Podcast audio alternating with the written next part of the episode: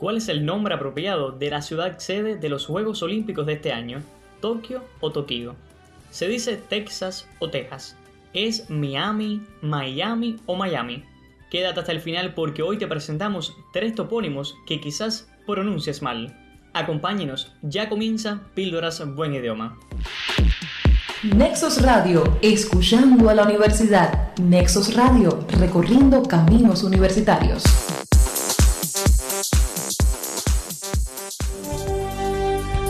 Nexos Radio presenta Píldoras Buen Idioma, un programa semanal en defensa de la lengua.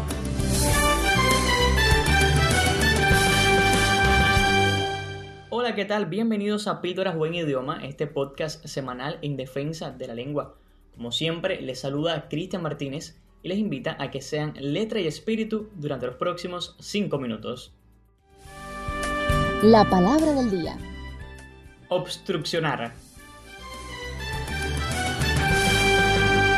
Aunque cuenta con cierta documentación, obstruccionar es un derivado verbal innecesario creado sobre obstrucción, nombre que se refiere a la acción y efecto de obstruir.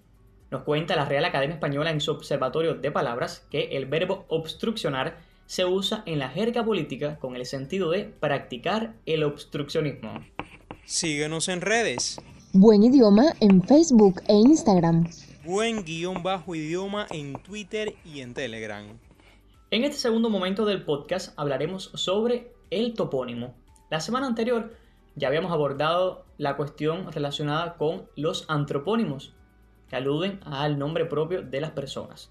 Hoy, como ya habíamos anunciado en la portada, estaremos hablando sobre los topónimos, que de acuerdo con el diccionario de la lengua española, los topónimos aluden en lingüística al nombre propio de un lugar.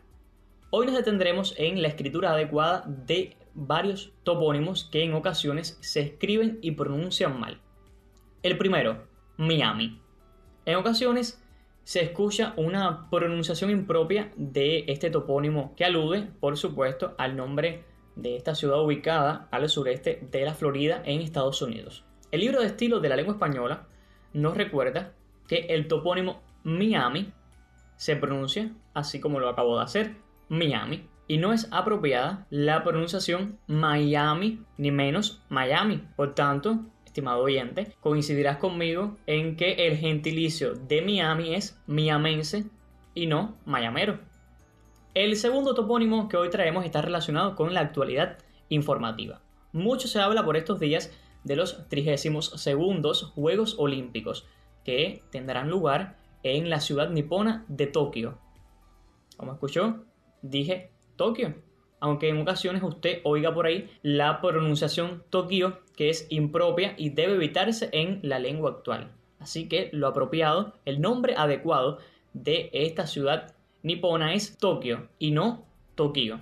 Por tanto, el gentilicio sería Tokiota con inicial minúscula como indica la ortografía de la lengua española. El diccionario panhispánico de dudas señala al respecto que se desaconseja tanto la grafía como la pronunciación Tokio, usada ocasionalmente en épocas pasadas. Tampoco debe usarse en español la grafía inglesa Tokio con una Y ahí después de la K. Por último, el tercer topónimo que les traemos para el podcast de hoy es Texas. Como escuchó, dije Texas y no Texas, pues es Texas la pronunciación adecuada de este topónimo que da nombre a ese territorio estadounidense. Teniendo en cuenta el apartado de la ortografía académica referido a los distintos valores de la X en cuanto a pronunciación, esta obra nos recuerda que en este caso la X conserva su antiguo valor como representante del fonema J, como mismo ocurre con otros topónimos, como México, Oaxaca. Por tanto, también debemos decir Texas y no Texas. Es válido recordar que en estos casos es incorrecto, más que recordar, mejor insistir en que en estos casos es incorrecto pronunciar la X con ese sonido de KS que generalmente usamos para pronunciar la X en otras palabras. Por tanto, no sería apropiado, escuche bien, no sería apropiado decir México Oaxaca o Texas. Ahí lo adecuado, según las obras académicas, sería México, Oaxaca y Texas. Estos son tres topónimos que te traíamos para el podcast de hoy. así que ya sabes, debemos decir Miami, Tokio y Texas. Numeral duda. La consulta de la semana. ¿El sustantivo agua es masculino o femenino? Como indica el diccionario de la lengua española, agua es un sustantivo femenino. Por esta razón, el adjetivo que modifique a este sustantivo debe ir en género femenino. Agua fría, agua bendita, por ejemplo. Por supuesto, nosotros no decimos agua bendito. Sin embargo, la duda puede que esté en qué artículo usar.